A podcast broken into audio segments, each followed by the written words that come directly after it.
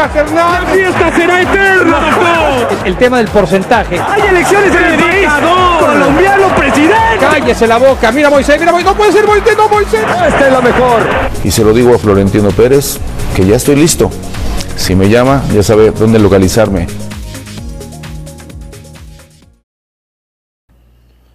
Hola, ¿cómo están? Me da mucho gusto estar hoy con ustedes. El primer capítulo de Hablemos del fútbol y la vida. Mi nombre es Emanuel Pavón y agradecerles a todos los que nos escucharon en esos audios de prueba. Hoy se está lanzando el primer capítulo y nadie mejor que un amigo, un compañero, mercadólogo, consejero, eh, consejero político, servidor público y sobre todo un buen amigo, Dagoberto Holguín. Lo tenemos como invitado, el primer episodio con un invitado de lujo.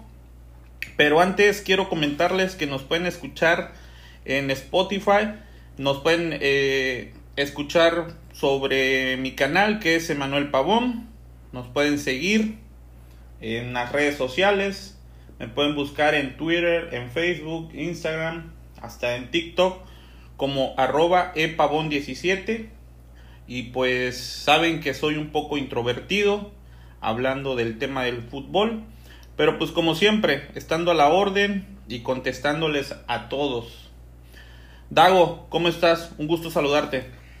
Emanuel, muchísimas gracias por, por, tu invitación. Te agradezco mucho este, que me tomaras en cuenta para este primer podcast. Quiero decirte de antemano que te felicito. Este, eres una persona que emprende, este, que si una puerta se cierra, buscas la manera de abrir otra y, y, eso es muy bueno hoy en día. Te agradezco muchísimo la invitación y bueno, aquí estamos a la orden. No, pues este, Dago, ¿qué te puedo decir? Ya años de conocernos y quise que fueras la primera persona en venir a, a, este podcast porque pues honestamente hay, hay confianza, siempre hemos platicado de proyectos, hemos platicado de un mundo de cosas. Te lo he dicho, eres una de las personas que cuando nos ponemos a tomarnos una cerveza, una copita, siempre fluido el tema. Y hoy quiero agradecerte también porque el primer capítulo dicen que es el de la buena suerte, el que parte hacia dónde vamos a ir. Y bueno, para los que nos escuchan y para los que nos ven, comentarles este que Dago pues es inevitable ver que no tienes un brazo, amigo. Es un tema que para mí ya es algo natural, pero cuéntanos un poquito de eso. Pues mira, este te comparto, tú como bien lo dices, este me conoces ya de, de un tiempo y este y como dices es inevitable, ¿no? Yo este así nací con, con esta discapacidad de que me falta una parte de, mi brazo, este así nací y con el con el paso del tiempo pues he ido este adquiriendo sobre todo mucha mucha confianza en mí y este y mucho valor este para la vida diaria. Pero todo eso se lo agradezco mucho al núcleo familiar que, que tengo. A mi abuelo a mi abuela a mi madre que son a los que les agradezco a lo que les debo este lo que hoy en día soy no entonces, este, sí es un tema que no me molesta para nada, ni me acompleja, por lo mismo de que gracias a mi familia este, lo veo de una forma muy, muy natural y que creo que así lo debemos de ver todos, ¿no? Fíjate algo que eh, en una ocasión hemos, con, hemos coincidido en algunos trabajos, en algunas convivencias, proyectos.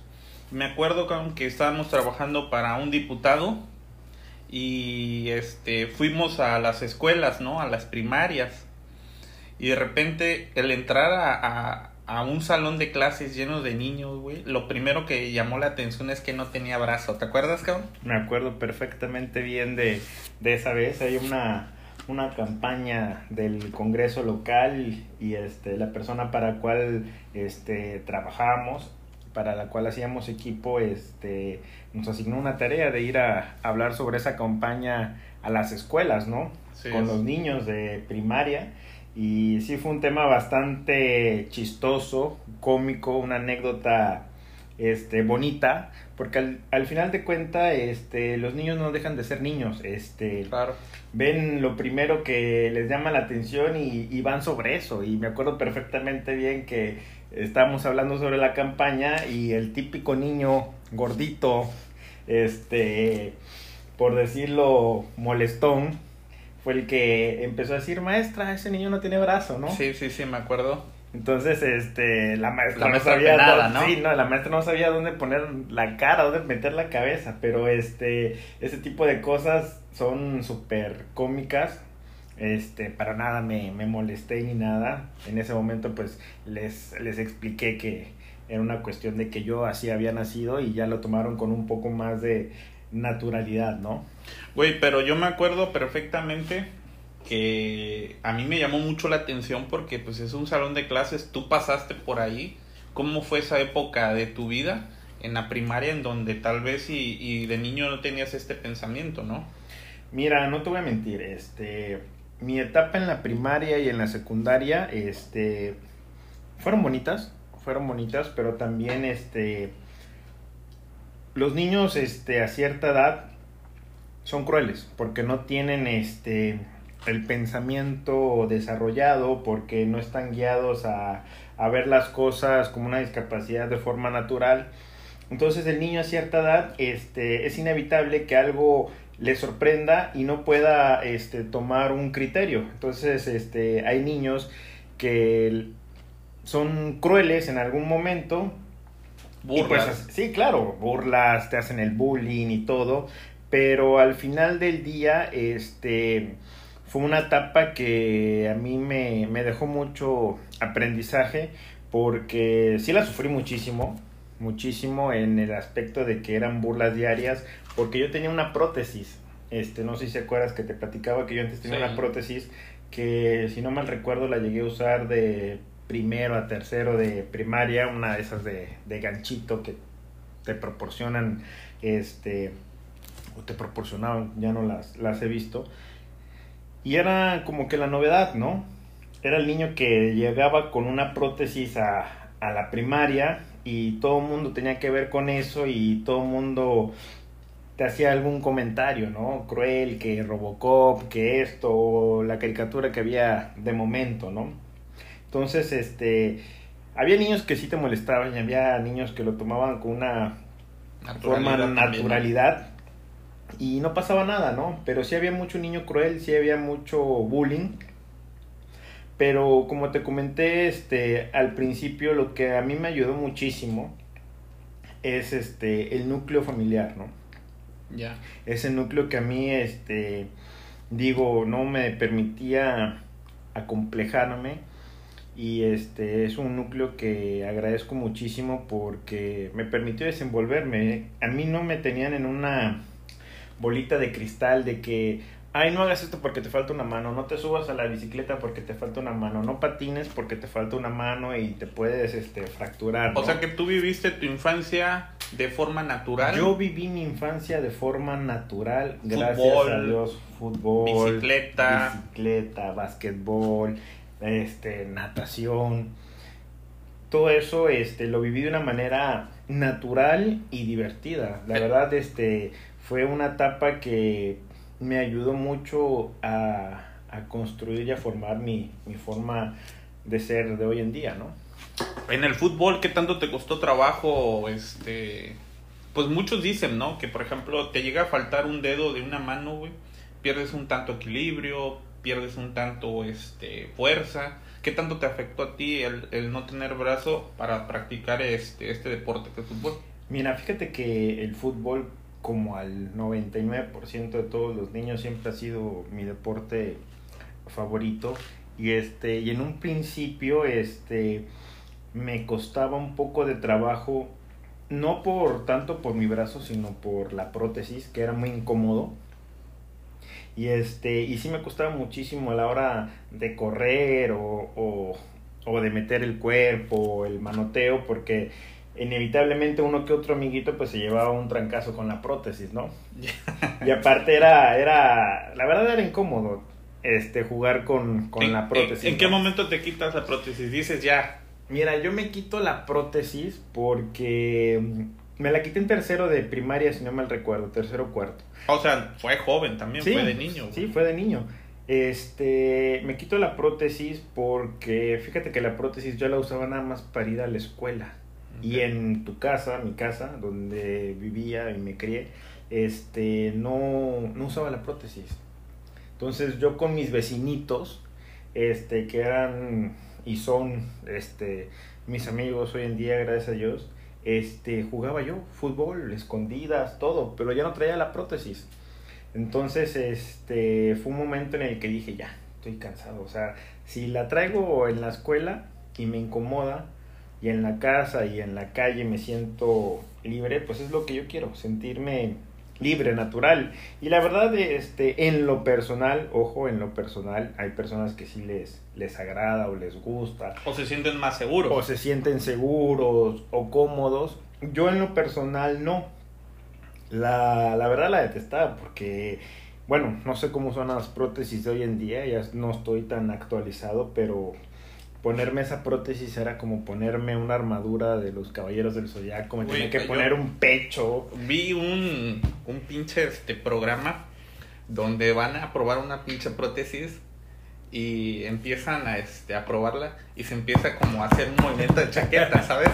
Sí, Entonces, este. ¿no te has vuelto a poner una prótesis este, desde esa vez? No, nunca. Ni para probar, ni para... Ni para probar, fíjate que hubo un tiempo todavía después de que ya no usé esa prótesis que mi familia tenía la intención de ver en Guadalajara este una prótesis electrónica como esa que mencionas cómicamente que mm, era una prótesis que traía piel y le injertaban este de mi cabello para que tuviera más real. vellitos y se viera real, la verdad era impresionante, pero tenía un costo elevadísimo Ya. en ese momento y la verdad este cuando a mí me preguntan pues ya no lo vi tan tan necesario ni tan atractivo ni me llamaba porque yo lo que quería era sentirme bien natural entonces este ya no no me ilusionaba tener una prótesis entonces mi familia respetó esa decisión y la verdad se los agradezco muchísimo Cuando pasa este tema de la primaria, secundaria, prepa, yo me imagino que ya eras una persona más segura, ya este, te relacionabas tal vez con personas más adultas, si se podría llamar a, a esa edad adulto, ¿no? Pero ¿en qué momento tomaste como motivación esto que te sucede con, con esta situación con la que naces? ¿En qué momento dijiste, tengo que ser distinto? Porque yo siempre te lo he dicho, güey, a pesar de que este, no tienes un brazo, te desempeñas de buena forma en tu trabajo, manejas, este, haces una vida normal, llegas a cualquier evento y bueno, eh, aparentemente para nosotros el llegar a, a algún evento es de lo más normal, güey, pero tal vez hay personas que tienen alguna discapacidad y no se sienten así, güey. ¿Qué, qué, ¿Qué les podrías decir tú a ellos? Mira, este, lo que yo les puedo decir, este, refiriéndome a lo que me preguntas, en qué momento fue, yo creo que fue el momento en el que decidí dejar la prótesis, este, que mi forma de pensar cambió, porque yo me quería sentir más cómodo, más libre, más, este, natural, pues para jugar, divertirme, este, pasarla bien, sin que algo me estorbase o me molestara, ¿no? Sí. Entonces, este, yo creo que el momento que, que a mí me... ¿Quieres me- tequila, perdón? Claro, gracias. El momento que a mí este, me cambia es en el momento que yo decido dejar de usar la prótesis, ¿no? Pasa la primaria, pasa la secundaria, este, llegamos a la preparatoria. La secundaria fue este, algo bonito. ¿En dónde Este, estudiaste? Fíjate que yo viví, este, nací antes que nada en la Ciudad de México, pero después, este, nos vamos a Tabasco porque de allá es originaria, este, el 80% de, de mi familia. Vivo en Tabasco, este, parte de mi vida hasta sexto año de primaria. Ahí nos vamos a vivir a Coaxacualcos, Veracruz. Este, también tenemos familia ahí en Cuatza. Y en Cuatza, este, me acuerdo perfecto, llegamos a un edificio ahí en la calle Díaz Mirón entre Guerrero y Allende, en la colonia Centro. Y llegamos a un, a un edificio este, de departamentos. Y hago clic con la gente de ahí, este, con los vecinitos que eran de, de mi edad, que hoy son grandes, grandes amigos míos. Y este, y hago clic y haz de cuenta que topo con gente este, con otro tipo de mentalidad y todo me lo ponen a, a modo, de una manera más fácil. Eso Este, fue en, en secundaria. Eso fue en, en secundaria. Prepa, ahí mismo. Ahí mismo, ahí viví. Este, toda mi vida en Cuatza la viví en ese, en ese departamento. Gran parte, salud, gran parte, gran parte de, de mi vida y de mis grandes recuerdos de esa época la, las viví ahí con Juan Alberto y con David, que te repito, hoy en día son grandes amigos míos. Y este y ellos se me hicieron la vida en esa, en esa época a modo, porque no... Su pregunta al principio nunca fue sobre mi brazo, sino de dónde venía, dónde estudiaba. Y ya hasta pasando el tiempo fue que me preguntaban, ¿qué te pasó? güey? Con más confianza, ¿no? Sí, claro, hasta en son de juego, ¿qué animal te comió la mano? ¿Qué onda, no? Y de forma muy divertida y natural. Entonces, este, regresando a lo que me preguntas, mi forma de pensar cambia cuando yo decido dejar la prótesis y este y de ahí es que me voy desenvolviendo no este en, en mi vida. La secundaria fue un momento muy bonito pero yo creo que lo más agradable o lo que más recuerdo con, con mucho gusto fue que la preparatoria que la estudié en la Salle la viví con, con estos amigos con donde vivía con Juan Alberto y con David. Y la verdad fue una etapa muy muy muy muy padre donde fue creciendo más mi forma de pensar este sobre mi discapacidad y la fui desarrollando ya con un rumbo más específico que yo no tenía si yo quería usar un, un traje yo buscaba la manera de usar un traje a mi modo no si le tenían que coser el, el, saco, si tenía que mandar a hacer la camisa a mi talla, lo hacía para yo verme de la forma más, este, más correcta posible. Y desde ahí fue que yo empecé a desarrollar esa mentalidad, ¿no? De que este, tenía que, que verme bien y seguro donde, donde yo estuviese, ¿no? Y te digo, esa, esa seguridad y, y ese desenvolvimiento se lo, se lo dedico y se lo agradezco mucho a las personas que me crearon, que fueron mis abuelos y mi mamá. Fíjate que este, yo me acuerdo que cuando te conozco, güey, este, llegan y te presentan como eh, mercadólogo, eh, dónde estudiaste, eh, dónde empezaste a trabajar esto, cómo te llamó la atención ser mercadólogo. Mira, yo este, después de vivir en, en Coaxacualcos, donde, fíjate que ahí, este, refiriéndonos al tema del cual se dedica este podcast, uh -huh. que es el fútbol, ahí jugué mucho fútbol con un equipo que se llama o se llamaba, que espero siga porque es una escuela muy bonita, Cruz Azul Puerto México. Tú que eres de Mina, me imagino que lo has de recordar, o en algún sí. momento hubo algún partido. De hecho, déjame te interrumpo, güey. Yo siempre cuento una anécdota que ojalá y, mi hermano la escuche, güey. Porque yo fui este de niño futbolista, quise ser futbolista. Que hoy en día te puedo decir que no lo logré porque me faltó mucha mentalidad. Tal vez la habilidad la tenía, tal vez las ganas las, las tenía, pero me faltó muchísima mentalidad. Pero una vez este mi hermano eh, entró al servicio militar nacional y había como una opción de en vez de ir a limpiar y a barrer las calles entrenar un equipo. Y él entrenó a, a los de mi colonia a los de mi, mi, calle.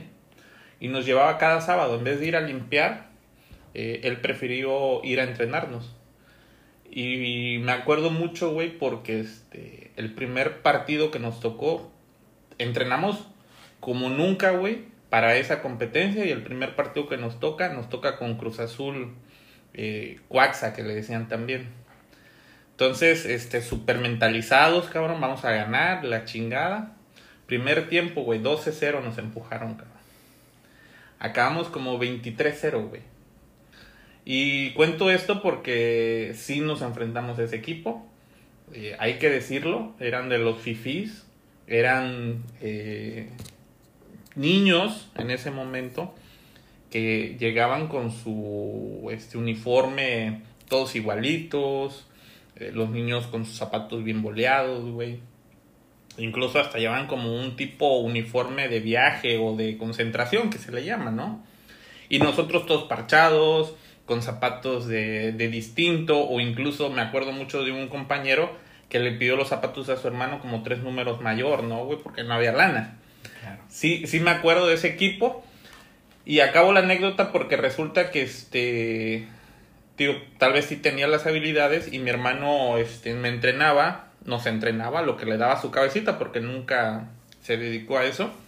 Y este y en ese partido, güey, yo me desesperaba tanto porque éramos tan malos, el equipo era muy malo y nunca me llegaba el balón. Yo jugaba delantero y no me llegaba el balón y tenía que, este, que bajar hasta la defensa para que me la dieran. Y ahí me iba, llevaba uno al de a los medios y llegaba allá y la cagaba.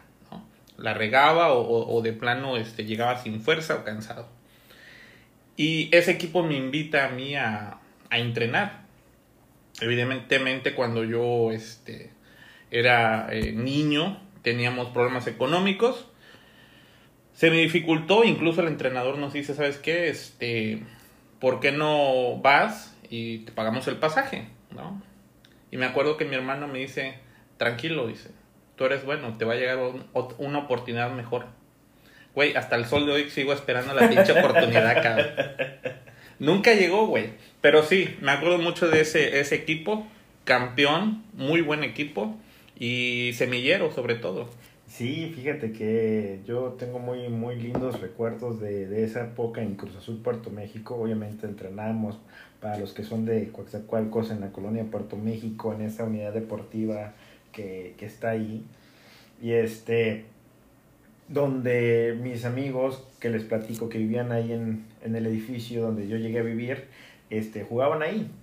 Entonces, este, me uno a ese equipo y la verdad, este, el ambiente y la estabilidad, la forma de, trabajar con los chavos era, era muy linda, era súper divertida y era algo que a mí en lo personal me, me gustaba mucho porque nunca me limitaron a nada.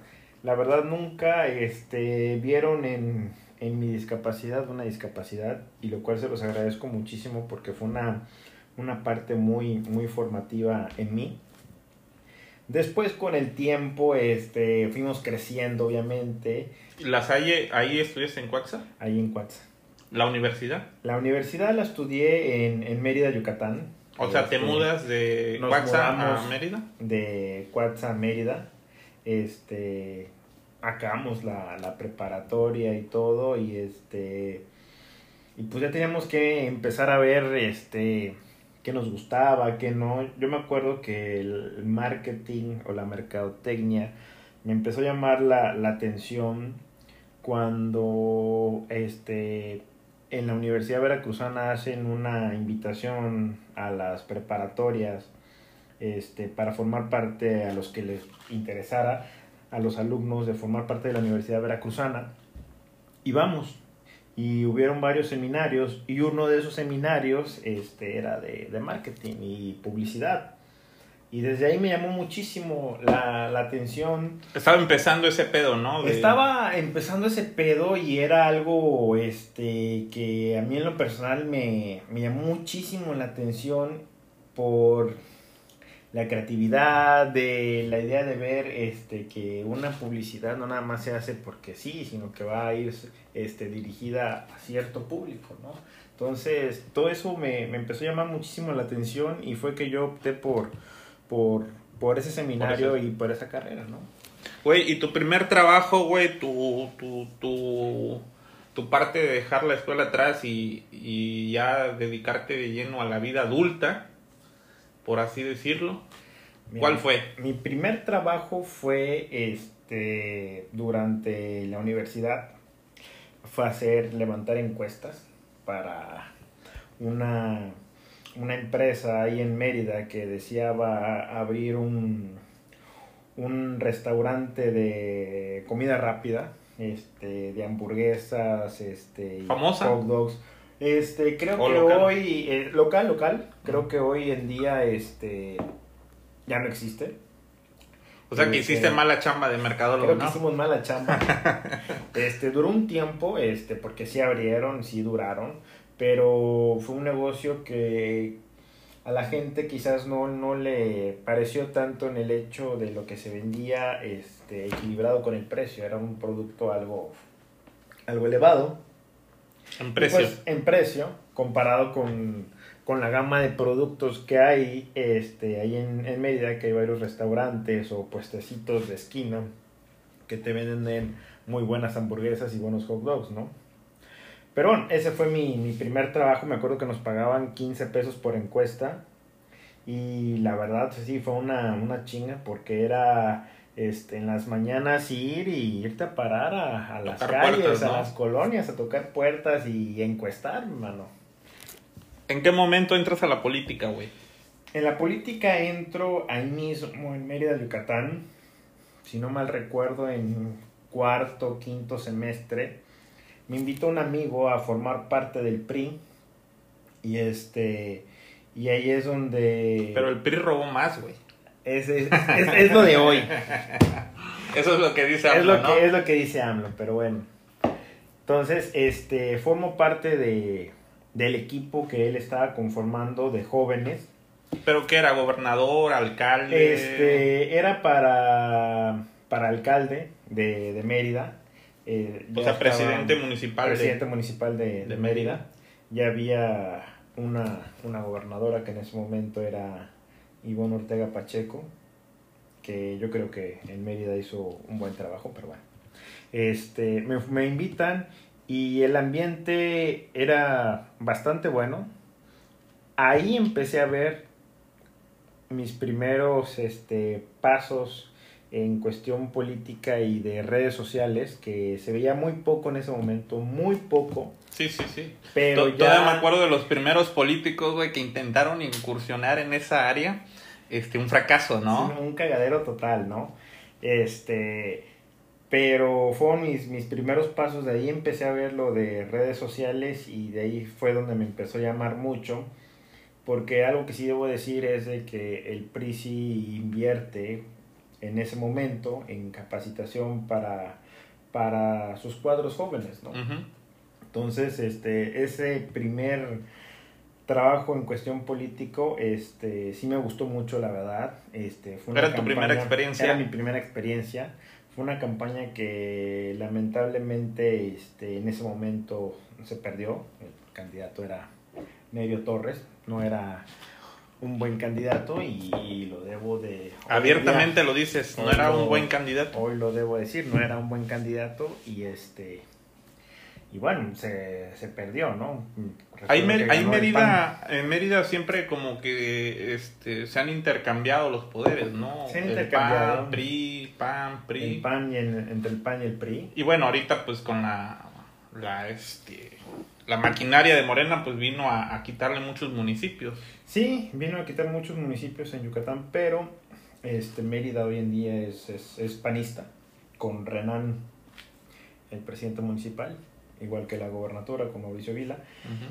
Pero sí, esa etapa, este, con mi primer trabajo, digo, se perdió, lamentablemente, pero fue muy, muy, muy bonita.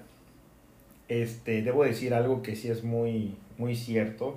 El hacer campaña en Yucatán es muy diferente a hacer campaña aquí en Quintana Roo. En el hecho de que cuando yo llego a Quintana Roo, a Playa del Carmen, para ser específicos, el trabajo para el cual yo llego es este y donde te conozco es para para la CROC, para el sindicato.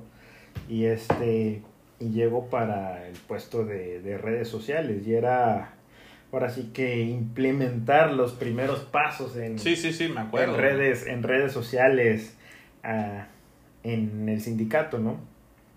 Entonces yo me topo con un sindicato que, como te lo dije en su momento, yo conocía muy poco, pero me topo con una maquinaria este, de trabajo, de mucho, mucho, mucho, mucho trabajo, esfuerzo, y que me, me hace cambiar mi perspectiva de, de ver este, el trabajo y, y la política, porque yo te puedo decir que en campaña, cuando trabajábamos allá, en la semana se hacían cinco o seis eventos y acá era evento diario. O sea, era una cosa totalmente diferente y el trabajar con la gente era algo totalmente diferente, ¿no? Con la ciudadanía. Entonces sí debo decirlo de esta manera que se trabaja más activo en Quintana Roo a la hora de hacer una campaña. Se trabaja muchísimo más que en, que que en en, Yucatán. que en Yucatán. Oye, güey, pero tomando el tema de cuando empezaba este pedo de las redes sociales, me acuerdo perfectamente que este. Porque fuimos a, a varios este, congresos, fuimos a varias capacitaciones, y me acuerdo, güey, que era de, del candidato, eh, le daba a manejar las redes al sobrino, ¿no? O, o, o que ponían al hermano o al hermanito o, o a la hermanita a, a tratar de ser este pues mercadólogo, eh, analista, ahorita eh, ya se maneja como el community manager, pero antes no había eso, ¿no? Inmensa la diferencia a, a- de ahí, de ahora a, a lo que fue antes, ¿no? Sí, totalmente. Este, como bien lo dijiste en su momento, eh, fue un, un cagadero total cuando muchos empezaron a incursionar en, en redes sociales, fotos chuecas, malos comentarios. Güey, yo me acuerdo, güey, que, que, que había políticos que se ve que traían el pinche teléfono en la mano y como si nadie los viera, cabrón, le daban like a las viejas encueradas o, o, o escribían cada pendejada que luego decías, ¿qué pedo con este cabrón, no? Sí, no, era, era algo tremendo ver este a un servidor público que ya le daba like a nenas calientes, ¿no? O, o que ya le daba like a, a otra página de mischichis.com, ¿no? Sí, Entonces güey. era, era muy, muy, muy cómico Sí, sí. y mucho, mucho, mucho, mu- mucho error en, en, en ese tipo de cosas, ¿no? Parte de eso era el, el desconocimiento que tenía la persona que llevaba las redes sociales de, de esos ciertos personajes, ¿no? Sí, bueno, y aparte estamos hablando, como dicen por ahí, de este, la brecha digital, ¿no? Pero sí, sí era muy curioso, muy, muy cabrón, porque este, me acuerdo que nos hablábamos y nos decíamos, güey, ¿ya viste este cabrón que pone like a la vieja tal, a, a la foto tal vieja? O que compartía el o post. que compartía, güey, o que comentaba. Eh, me acuerdo también de una persona que no voy a decir nombre, que en un Facebook, güey, este, ya ves que te aparecía antes, ¿no? A Dago le gustó esto, ¿no? Ponía el otro, eh, él lo ponía, güey, literal. A, a Emanuel le gusta esto, güey, ¿no? Como comentario, güey. Ese no mames. Sí, hombre, era, era algo este muy, muy divertido, este, pero que eran errores garrafales, ¿no? Y fue con lo que cuando recién llego a, a la Croc, este, tuvimos que, que trabajar con, con la gente, este, tú mismo lo viste cómo empezamos a tocar puertas y gracias a Dios eso, eso me, me formó mucho este, laboralmente, este, lo puedo decir que son mis bases de lo que hoy en día este, hago, ¿no? Y eso fue muy divertido, fue una experiencia bastante, bastante divertida, ¿no? Güey, y dime una cosa, este, cuando sales de ahí, eh, co- ¿cómo fue tu proceso? Porque ahorita me estás contando un poco de tu vida y no hay fracasos. Eh, ¿Qué pasa? No, no, no hay fracasos en tu vida, eh, no hay altibajos. Fíjate que, este, claro que sí hay, hay muchos, muchos, muchos, muchos altibajos. Este, cuando te empiezas a, a salir de la, de la universidad tú te quieres comer el, el mundo a bocanadas, ¿no? Este, cuatro años de carrera, tomaste dos, tres cursos sobre tu carrera y cuando te gradúas y recibes tu, tu diploma y, y, tu título, tú quieres salir y, devorarte totalmente el mundo, pero fue algo que, que la verdad es este totalmente falso. Uno sale y tiene que tocar un buen, buen, buen de puertas y la realidad es de que yo en lo personal, este, antes de irme a Quintana Roo y el motivo por el cual me voy a, a este hermoso estado en el cual vivo y aquí nació mi hijo, es por la falta de oportunidades este, que se presentan en, en Mérida, ¿no? Debo decir que Mérida es una ciudad este, muy hermosa, este, excelente para vivir, una gran ciudad con excelentes seres humanos, pero la realidad es que las oportunidades laborales son, son escasas y el pago es bastante, bastante precario, ¿no? Entonces, en ese momento mi, mi familia este pues necesitaba necesitaba apoyo y yo tenía también que buscarle no se abre una, una posibilidad de, llegar a, a, Quintana Roo a Playa del Carmen y pues este me voy pero antes de todo eso sí este toqué muchas muchas muchas muchas puertas y me enfrenté inclusive a una discriminación en un banco que no voy a decir cuál no dilo güey este bueno para HCBC en su momento. Este, uh -huh. voy a mando mi currículum como todos por correo, me hacen la cita y este la señorita que me atiende y me entrevista para el puesto de cajero, este lamentablemente me dice que no cuento con las capacidades físicas no este, mames. bursátiles para trabajar en el banco. En ese momento me dio un chingo de risa, un chingo, un chingo de risa, porque nunca me imaginé eso, ¿no? Sabíamos que vivimos en Güey, una te he visto contar sociedad- lana y, y le haces con Sí, madre, ¿no? claro. Este, fue algo que sí me, me sacó muchísimo la risa porque no me lo esperaba. Sé que vivimos en una sociedad, este, bastante cerrada. Eso Este, fue allá en, en Mérida. en Mérida. Este, y fue algo que sí, en su momento sí me, me provocó mucha risa, pero sí me impactó. Entonces, este, al escuchar eso, cuando yo le pregunto, perdón, ¿me puedes repetir eso? ¿Te la cambió o qué? Sí, se quedó así como que no, no sabía qué hacer porque le dije, no me puedes dar el trabajo porque me falta un brazo y no voy a poder tener las habilidades bursátiles que tu banco necesita. Entonces yo agarré y me paré y le dije, no, muchas gracias, soy yo el que no quiere entrar a tu banco. Y le dije, muchísimas gracias. Ya no terminé Güey, pero si lo necesitabas, ¿no? Sí lo necesitaba, güey, pero con ese tipo de mentalidad. Con ese tipo de gente, dices, No, no, no, para nada. No ibas a durar, güey. No, no, no, Más no, no. seguro. Y dime una cosa, güey, este... Me has contado muchísimo, de hecho, uno de los pequeños emprendimientos que yo tengo, güey, es en base a lo que platicábamos, cabrón, ¿no? De, de tu abuelo que se dedicaba a, pues, a colocar rocolas, ¿no? Eh, yo me, me, me fijé en eso, vi una oportunidad, obviamente no en rocolas, pero sí en otro tipo de, de este, pues de máquina. Y vi, güey, una oportunidad que tú mismo me contaste. ¿Cómo fue ese, ese tema con tu abuelo, güey? Fíjate que este ese tema con mi abuelo, mi abuelo es este mi, mi máximo, es mi, mi ídolo, como tú bien lo sabes. Este, él fue una persona que fue muy, muy aventado en el hecho de que él, él nació en Sonora, en Cananea, Sonora, pero siempre fue muy, muy este, despegado de, de su tierra, ¿no? Inclusive de su familia, aunque siempre les ha guardado mucho, siempre les guardó mucho respeto y cariño, ¿no?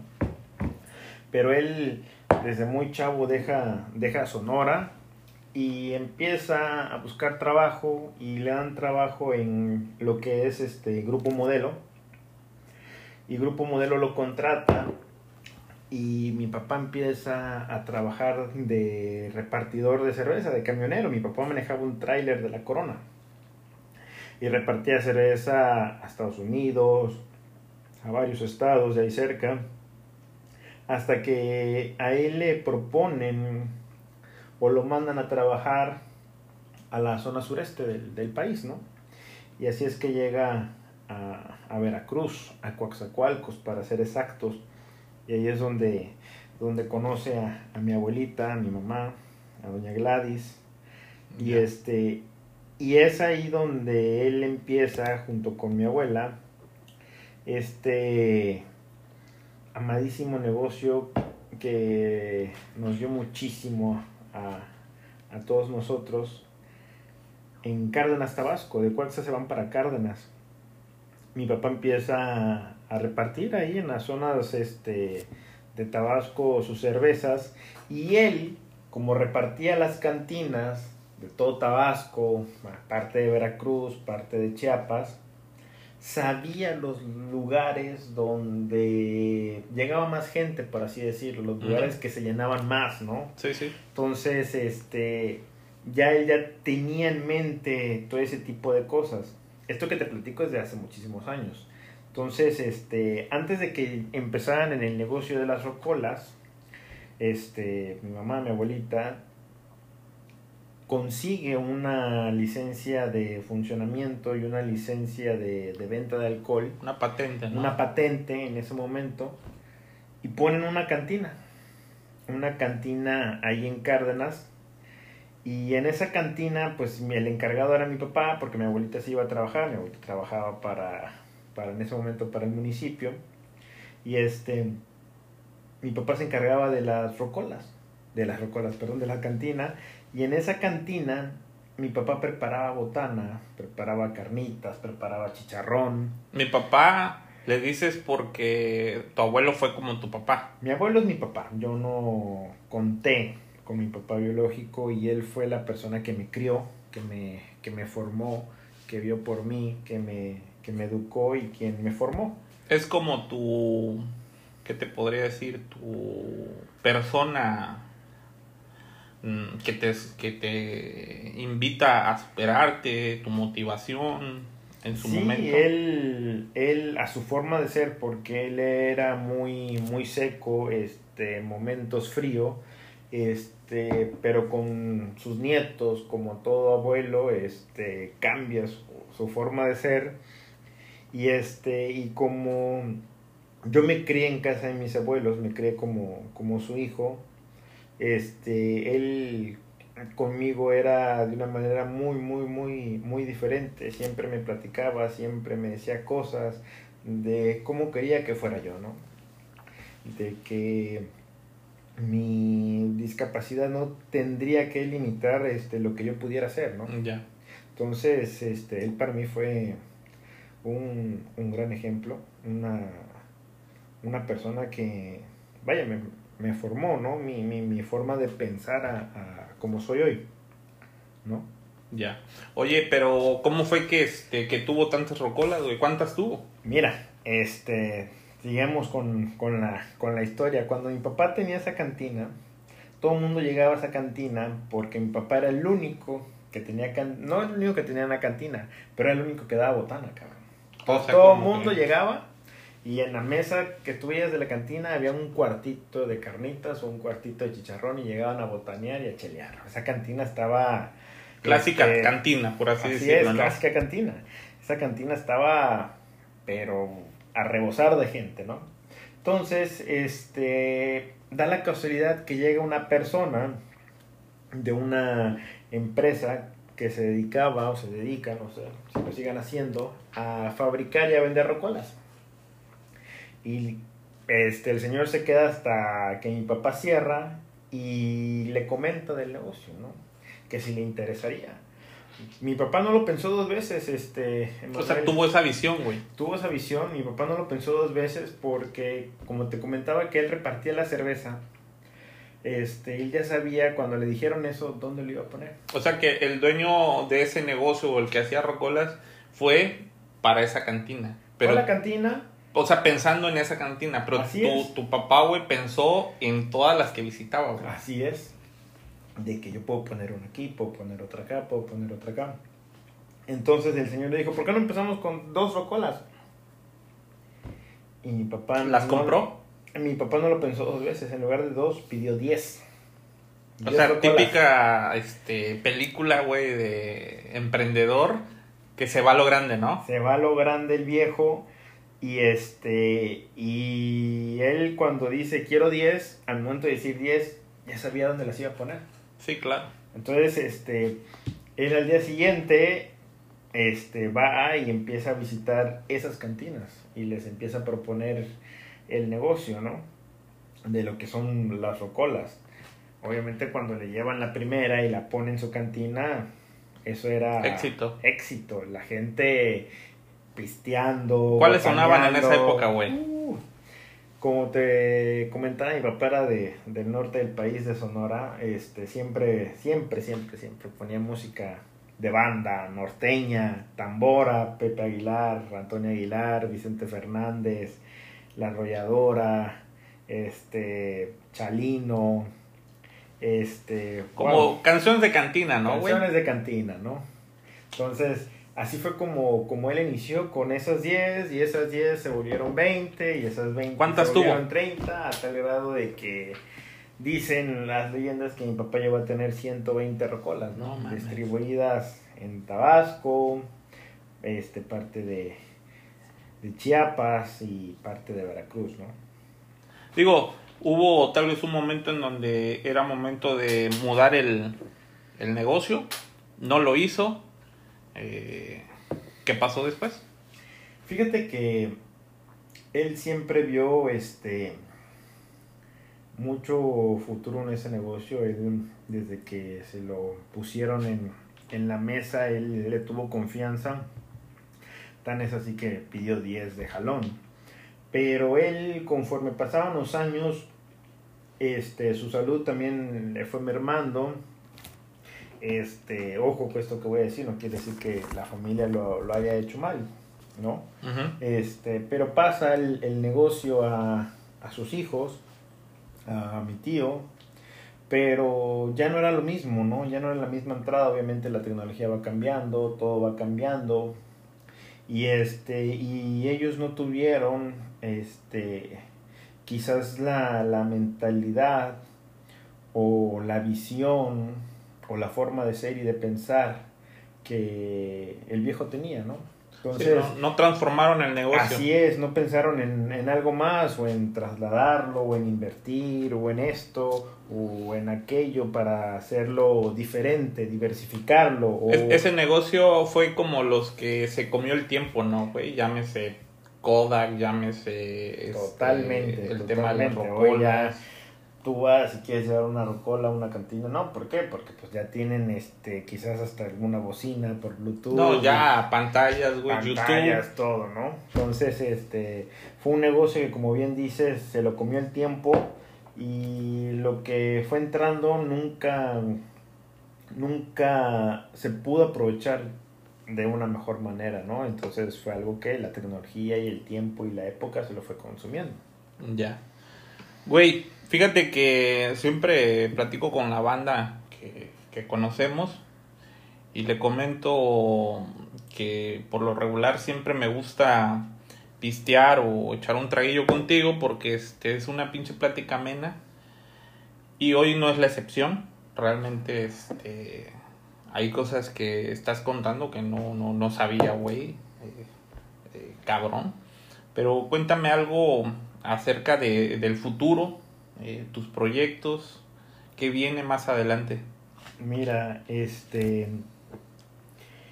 Durante el tiempo que mi papá estuvo enfermo, este, digamos su, su último año, este, fue algo que se me vino a la mente, este, muchas, muchas, muchas pláticas y anécdotas con él de que yo tenía que hacer este algo para que él se sintiera más orgulloso de mí, ¿no?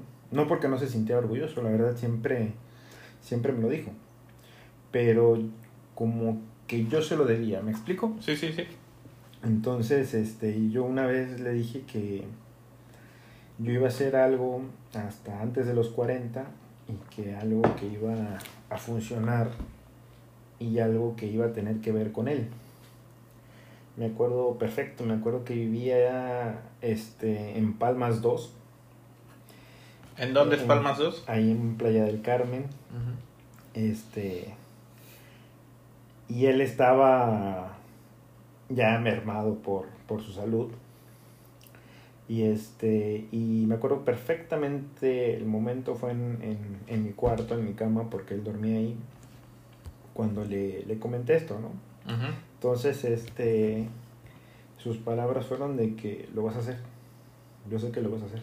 Entonces, este, se me vino a la mente hace poco. Digo, no que estuviera mal o que estuviera bien, digo, al final del día no deja de ser un vicio, pero se me vino a la mente hacer una, una cerveza artesanal en su, en su honor, ¿no? Entonces, traigo, traigo ese proyecto, traigo esa idea, traigo la de cómo lo quiero hacer y cómo lo tengo que hacer y es algo que ya empecé y que no voy a descansar hasta poderlo lograr, ¿no? Incluso tú sabes perfectamente bien que, que ya te he compartido algunos detalles este, y es algo que en un futuro, año y medio, dos años, este, primeramente Dios, este, nos permite pues podamos ya tener este, los primeros cimientos de, esta, de esta cerveza que, después les compartiremos, ¿no? Que estoy seguro que, va a ser del agrado de todos ustedes, pero que va a ser del, agrado del viejo, ¿no? Es una, es una idea que, que va a ser y que espero primeramente Dios la, la podamos plasmar bien, ¿no? como idea de negocio no es tan descabellado porque precisamente fuera de, de estar grabando platicamos del tema de la cerveza, güey. El tema de la cerveza artesanal viene fuerte. El tema de la cerveza artesanal, este, por lo menos aquí en Quintana Roo, pues es bien consumida, siento yo. Fíjate que el, mercado de la cerveza artesanal es un mercado que ha ido creciendo muchísimo este, no solo en Quintana Roo, sino en ciudades como Mérida, este, Monterrey, este, San Miguel de Allende. Este, es un tema que ha ido creciendo, pero enorme. Entonces, este, es una oportunidad de negocio bastante buena, muy, muy, muy, muy noble.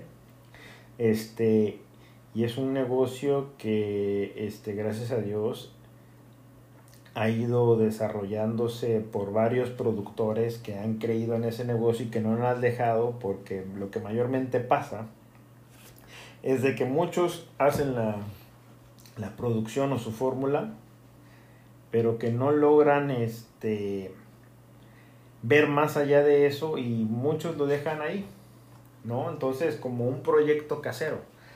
Entonces, no le dan la este, formalidad, por, así formalidad por así decirlo. Te digo porque hace como dos meses pude probar dos que todavía no veo en algunos lugares ni en venta ni en nada, pero que son dos que yo te aseguro que a la gente ¿Cuáles les va a gustar. No tienen nombre, son de son de conocidos este de Mérida, este que lo hacen mayormente de producción para ellos, pero que ahora con la pandemia, este, que estuvo, se va a escuchar mal, prohibida la venta de alcohol, sí, que ellos sí estuvieron vendiendo y que fue ahí donde se me vino a la mente la idea, este, y que de inclusive, se los dije, pues que ellos ya deberían de, de producirla. Este, a, grandes masas. A grandes, a grandes masas, por decirlo así, ¿no? Entonces es muy chistoso porque si te envían la botella y todo, no trae nombre más que este un nombre de algo chistoso. Y te la vendían por Mercado Libre. Entonces, este fue muy, muy, muy, muy, muy chistoso el cómo se dio eso. este, con la venta de alcohol por internet. Sí, la, la, la mayoría, perdón que te interrumpa, yo me acuerdo que hubo desabasto, güey, en esta, en sí, esta ahora con la pandemia. Y la gente, güey, incluso yo veía videos en donde cerveza, eh, en una receta de cocina, güey, no había cerveza de la clásica y le echaban la artesanal, güey, ¿no? Fue algo muy, muy cómico y yo no sé por qué no, no se han animado este, estas dos personas, amigos, a hacerlo. Este, pero debo decirlo que Rodrigo y, y Fidel, que su cerveza es, es, es, es, es rica, una cerveza oscura muy rica y que también les agradezco a ellos porque gracias a, a ese momento de crisis sin alcohol fue que se me prendió el foco de poderlo hacer, ¿no? Entonces, este, yo espero que, que estos amigos puedan hacerlo, se animen y este y que cuando escuchen esto, este sepan que gracias a ellos también me voy a animar a hacerlo y va a ser algo va a ser algo muy muy muy como te compartí muy muy bonito y que va a ser dedicado al viejo, ¿no? Sí, la verdad es que este ya vi el, el boceto de, de este proyecto. Es un proyecto que tiene futuro, como te lo dije, güey. Eh, yo fui a San Miguel hace como dos años. Y este. Y pues no entré a un bar, güey. Entré realmente a una cafetería. Y en la cafetería vendían cerveza artesanal, incluso de sabor, güey, ¿sabes? Entonces es un mercado amplio, un mercado que va a crecer y todavía va a crecer muchísimo más. Siempre lo he dicho. Es como, pues, lo que todavía no, no podemos visualizar en algunos negocios. Pero la misma situación, la misma vida nos los ha, los ha hecho saber que, que va a ser así, güey. Te hablo, por ejemplo, de los candidatos independientes. Eh, ya no es de lo mismo de siempre, ¿sabes? Por así decirlo el tema de la televisión, güey. O sea, antes era un monstruo llamado televisión y ahorita las grandes marcas ya no nada más se publicitan con ellos, sino con el, el que tiene seguidores, ese, incluso ya después de mucho tiempo ya no es precisamente tener tantos seguidores, sino un sector eh, en común. Entonces va a pasar lo mismo con la cerveza, güey. Eh, modelo, eh, Corona, Tecate, van a seguir siendo los monstruos, pero va a haber cierto sector que, que va a querer probar algo distinto, va a querer, este, pues tal vez eh, algo fuera de lo normal, ¿no? Entonces va para allá el negocio, eh, el tema de la cerveza está pegando muchísimo, va, va a seguir pegando, va a seguir creciendo y yo espero que tengas muchísimo éxito. Eh, ojalá y, y, y puedas emprender esto, siempre te lo he comentado eres un chavo que pues motiva, cabrón. Eh, no, desde que yo te conozco no, no te, no te conozco como un, una persona de mentalidad débil, a pesar de, de las circunstancias que puedan haber, ¿no? Pero bueno, ojalá y, te deseo mucho, mucho éxito en este, en este proyecto. Eh, se te apoya, cabrón. Sabes que en lo que se puede hacer, desde luego lo, lo vamos a hacer, güey. Y bueno, no sé, eh, Dago, qué, qué tengas que decir eh, acerca de, del podcast, del programa. Fíjate que me siento muy, muy contento. Fue un, un primer programa muy, muy, muy ameno. Te agradezco la oportunidad y este, la invitación.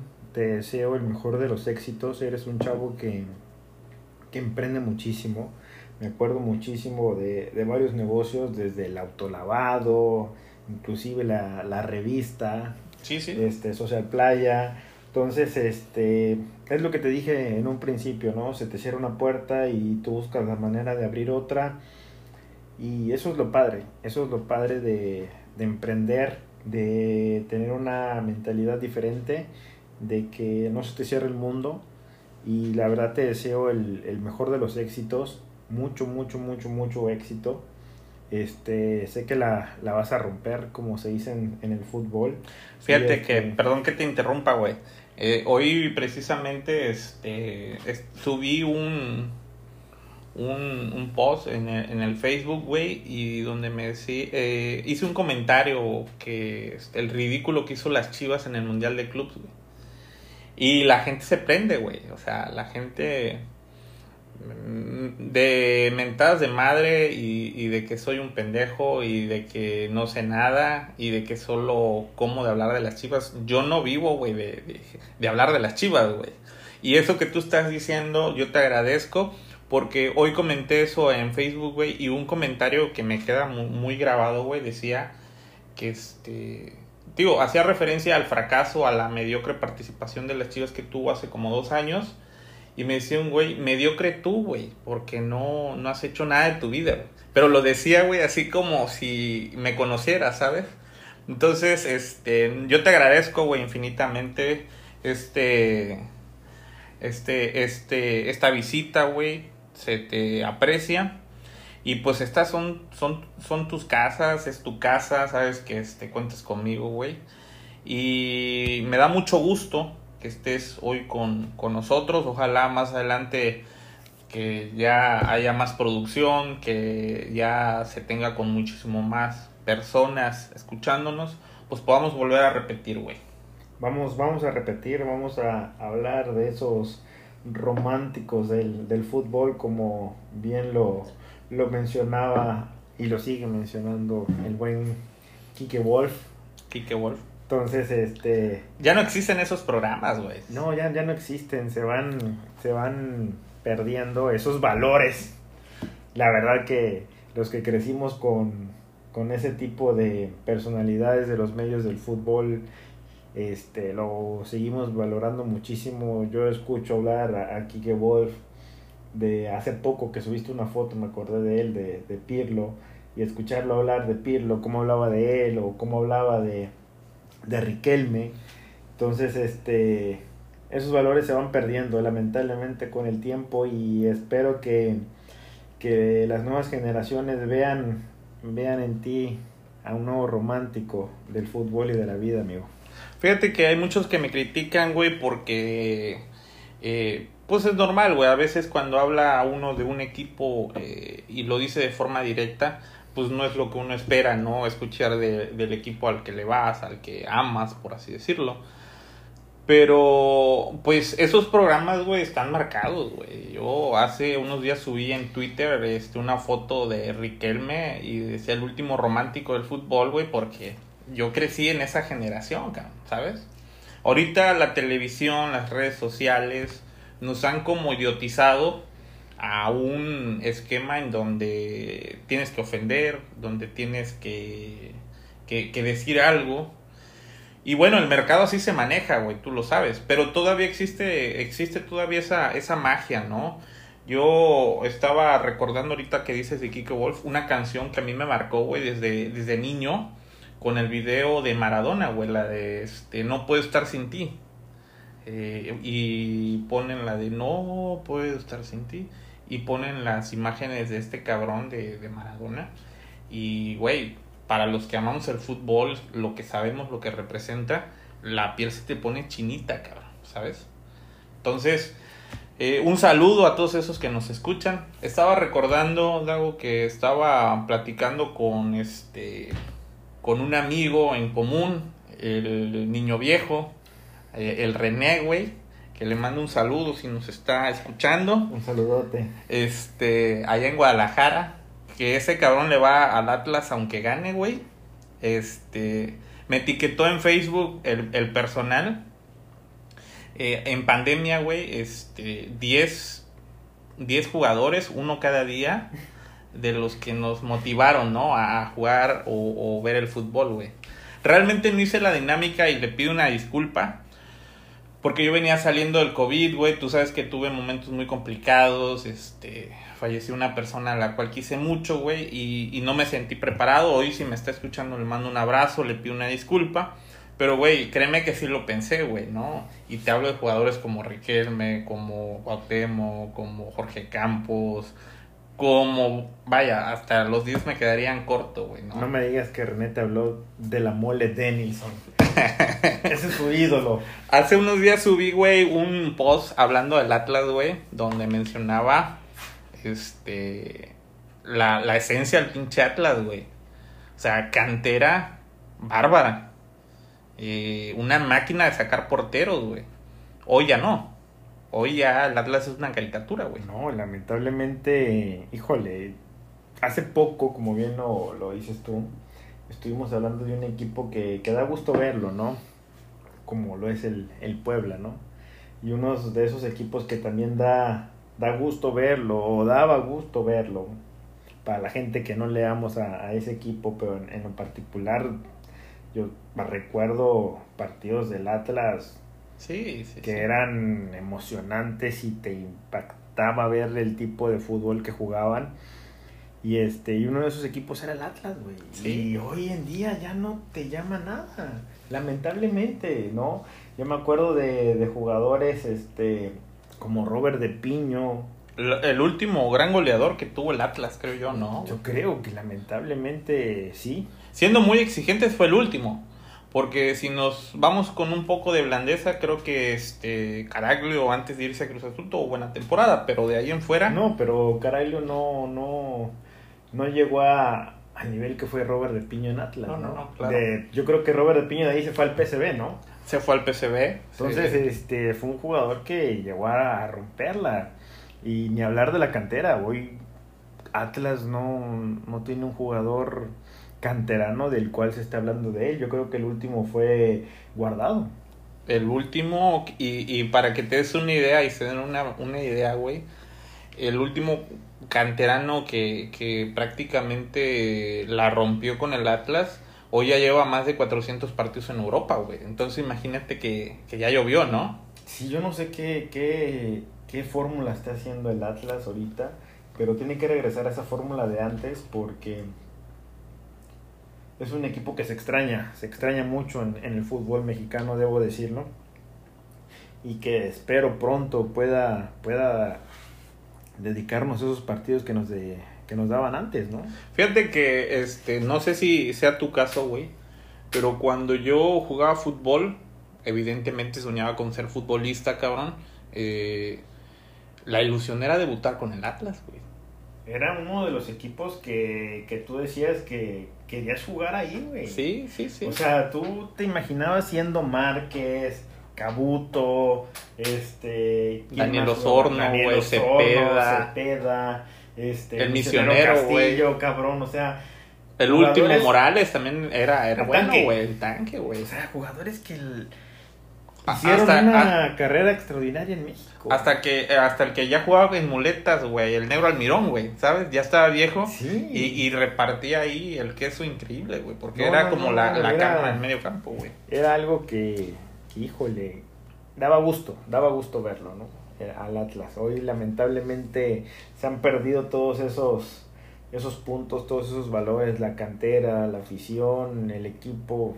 Es un, el, tan solo el logo, la A es una cosa que te llama, güey. Sí, güey. Fíjate que este subí este comentario en Facebook, güey, y me comentaba una persona y y se van a encabronar, güey, por lo que voy a decir, pero yo hilvané un, un cierto pensamiento en donde decía que el macabro plan de Alejandro, eh, el presidente del grupo Orlegui, era desmantelar al Santos, güey, para evitar que el Atlas pague la multa, güey.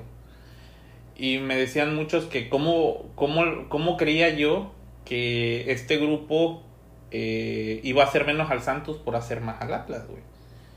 Pero hay que ser, hay que ser claros, güey. Ahorita estamos en, en una pandemia, se podrá decir. Pero el Atlas es un equipo de mucha tradición, güey, de mucha jerarquía. Me atrevo a decir que es más eh, rico en historia el Atlas que el Santos, güey. Que para empezar le lleva muchísimo más años. Para terminar, la, la- yo he tenido la oportunidad de ir al Jalisco, güey. Y, y la gente de la barra 51, güey, te vuelve loco.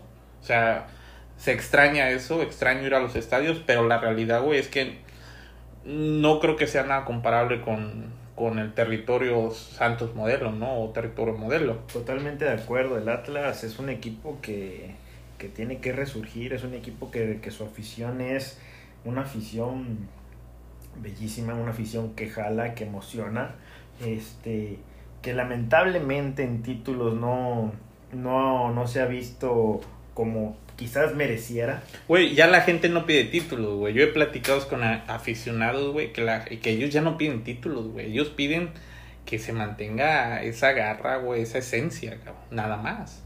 Claro, ¿no? Es que, digo, regresamos a lo de antes. El Atlas era un trabuco enorme. Toparse el Atlas en liguilla era pensársela. Sí, y por ejemplo, hace unos días estaba platicando con un, un colega y me decía, no, güey, el Atlas sigue siendo eh, un semillero un- de, de cantera.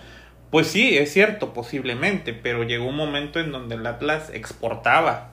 Y ahorita eh, a donde exportan, pues es a la liga de ascenso, güey, y, y aquí, güey. Es como, Y párale. como los que comparan, por ejemplo, y se va a escuchar mal, yo le voy, le voy y, y le seguiré yendo hasta mis últimos días al América. Hoy en día el América exporta más jugadores a Europa que Chivas, y Chivas los manda a la MLS. ¿A qué? Híjole, ¿A qué? eh, hablar de Chivas aquí, güey, es un pinche pecado grande, güey. Porque No, los hombre, ¿cuál aficionados, los aficionados y seguidores que, que, que tengo, pareciera que este. Una cosa es ser este aficionado y otra cosa es perder la, la objetividad. Lamentablemente Chivas ha dejado de tener mentalidad de equipo grande. Digo, yo le voy a la América y amo, amo mi equipo y agradezco todo el esfuerzo que han hecho durante los últimos 10 años por hacer crecer más la grandeza de este, de este equipo. Pero Chivas no se dice nada, hermano. Sí, es, es- es verdad. Chivas, lejos de llevar gente a Europa, güey, las está ya exportando a la MLS, güey. ¿no? Nos criticaban, nos criticaban a Laines, que a que se fue, que banca, que todo.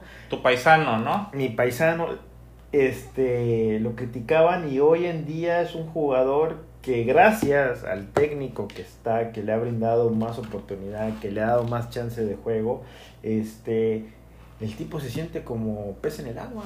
Que por cierto, dio positivo a COVID. Dio positivo en COVID lamentablemente, pero esperemos salga, salga pronto el, el buen Laines y siga demostrando ese buen fútbol, ¿no? Sí, es, es increíble. Pues así las cosas, mi Dago. Eh, de nueva cuenta, agradecerte eh, por haber estado por acá. Eh, espero volverte a tener de vuelta. ¿Dónde te pueden localizar? ¿Redes sociales? Mira, mis redes sociales este, en Facebook es Dago Holguín, este, tanto en Instagram como en Twitter es Dago HP y este trato de, sobre todo en Instagram, en Facebook este, lo ocupo más, más personal, pero sobre todo en Instagram y en Twitter trato de, de compartir este, cosas este, positivas, este, de éxito, de crecimiento personal y de dejar de, de a un lado los, los pensamientos trabucos, ¿no? Entonces, este, para el que guste, pues ahí andamos, ¿no? Sí, eh, yo quiero agradecer a los que nos escuchan. Ya llevamos cerca de una hora, güey. Eh, se me fue rapidísimo. La verdad, se me hizo muy amena la plática. Agradecerle a los que hacen esto posible. Más adelante vamos a, a seguir trabajando para darles mejor contenido, mejorar eh, en todo lo que este, se refiera a mejor calidad sobre todo. Dago, ¿algo más que quieras añadir? Nada, amigo, darte las, las gracias por, por esta amena charla y este, pues desearte el mejor de los éxitos. Bueno, pues eh, agradecerles de nueva cuenta y pues nos estamos escuchando. Un saludo.